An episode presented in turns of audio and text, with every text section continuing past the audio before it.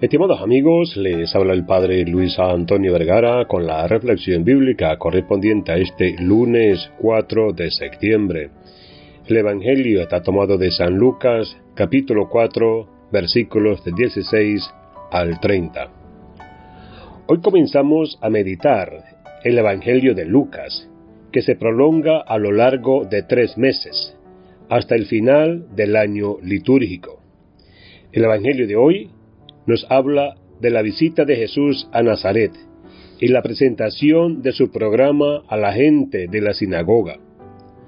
En un primer momento, todos quedaron admirados, pero al darse cuenta de que Jesús quiere acoger a todos, sin excluir a nadie, ellos mismos se rebelan y comienzan a buscar razones para atraparlo y darle muerte.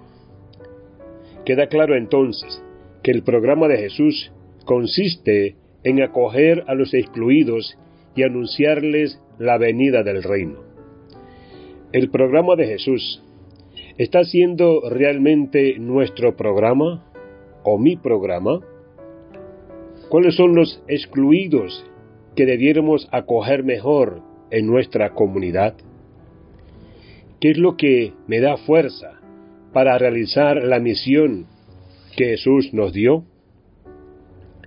Niños y adolescentes migrantes, vulnerables y sin voz, fue el lema del mensaje del Papa Francisco que nos propuso para la Jornada Mundial del Migrante y Refugiados en el 2017, donde nos alerta sobre una dolorosa situación.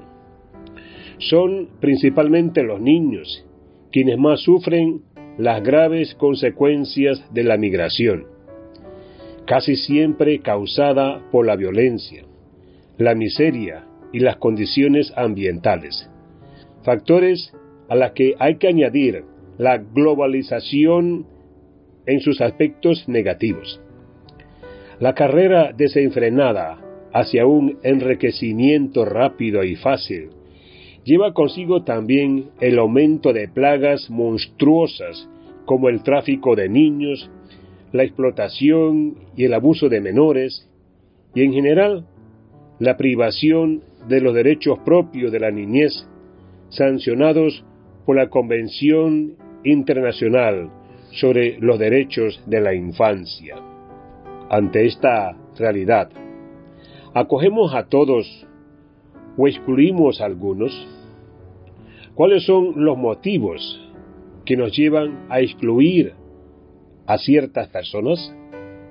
Esta es una pregunta para que la meditemos y la reflexionemos. ¿Cuáles son los motivos que nos llevan a excluir de nuestras vidas a ciertas personas? Que Dios les bendiga a todos.